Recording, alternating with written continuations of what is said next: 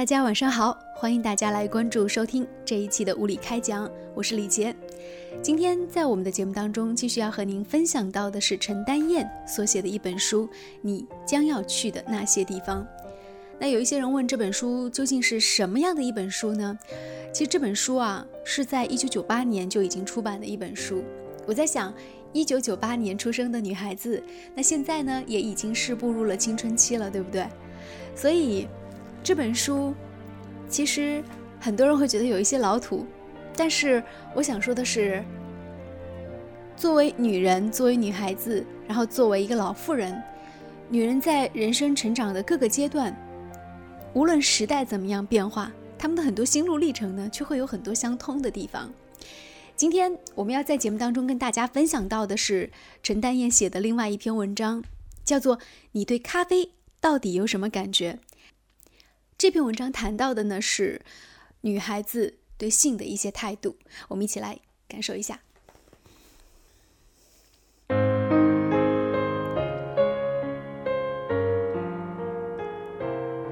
有一天，一群在大学里住一间宿舍的女生聚会，当年轻轻巧巧的女生们，过去在一起熄了灯之后呢，常常会说起他们的将来。那时候，女孩子们会抱怨自己。说怕自己将来报复一无施展，先一步做了黄脸婆，在太阳底下扎着营养不良的头发，一件一件把一家老小的袜子晾出去晒。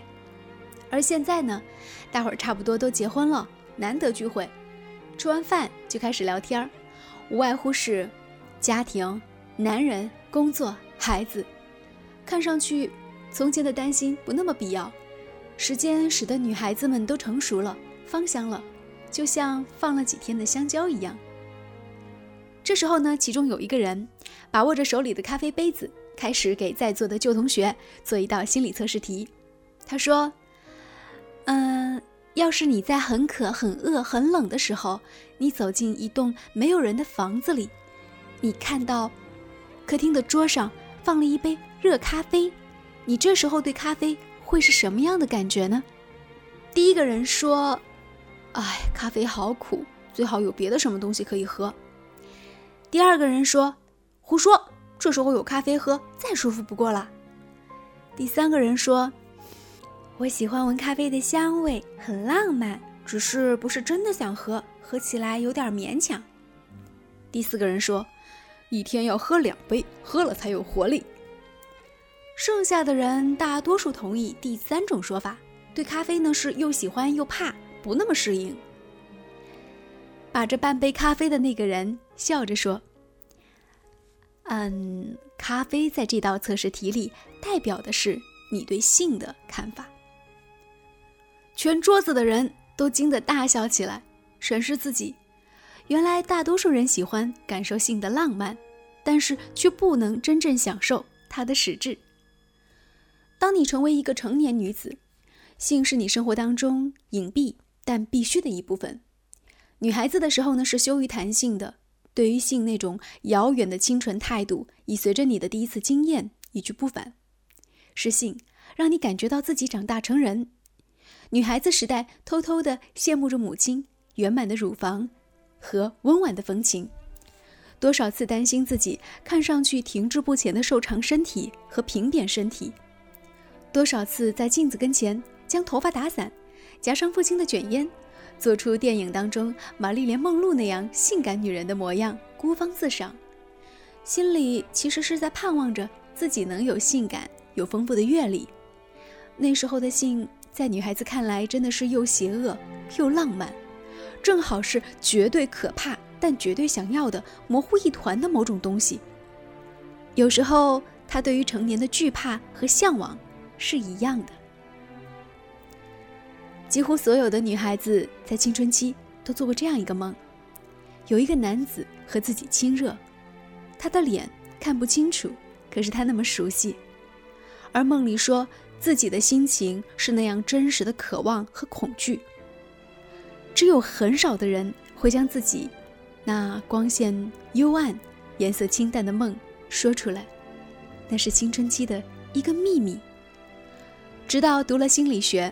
读了弗洛伊德，才会明白，原来梦里的马和蛇也和性有关。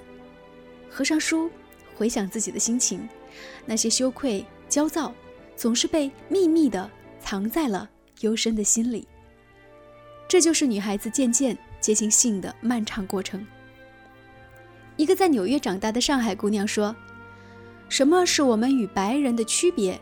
就是他们比我们早一些时候已经明白小孩是怎么生出来的。东方的女孩子，从来没有人会面对面坐下来告诉你，父母卧房紧闭的门之后会发生什么事，怎么发生的，以及作为女人将会有什么样的感受。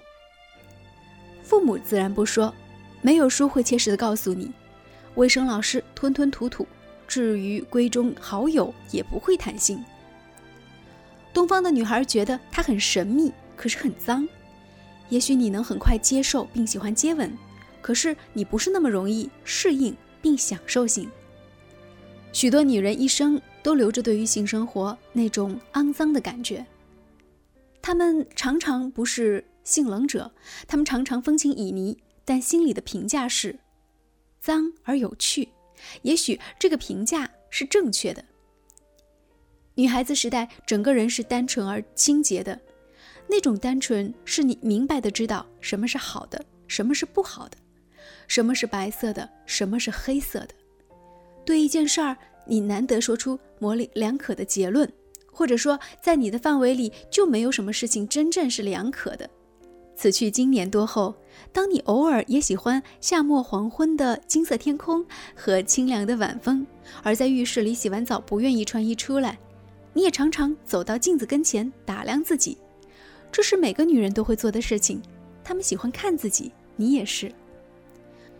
无论用什么样的眼光来眺望镜中的女人，你都能发现，她有一种色情的美，那种美是知晓秘密之后的。默而不宣，是被打破了什么之后的释然和放肆。东方女子的这种美，在男人眼里尚有羞怯的钝意，而在女孩子眼中呢，则是一派怀着肮脏感觉的落踏风情。这，便是性，给此刻的你带来无可掩盖的容颜改变。过去人常常在你眼中看出你是否已经懂得，在你眼波里。所以有人说，此时你变成了脸含春色的女人。这种变化，也许别人不曾在意，而知道的是你自己。你会发现也很惊奇，还有一点惭愧，因为你想到了自己的成熟。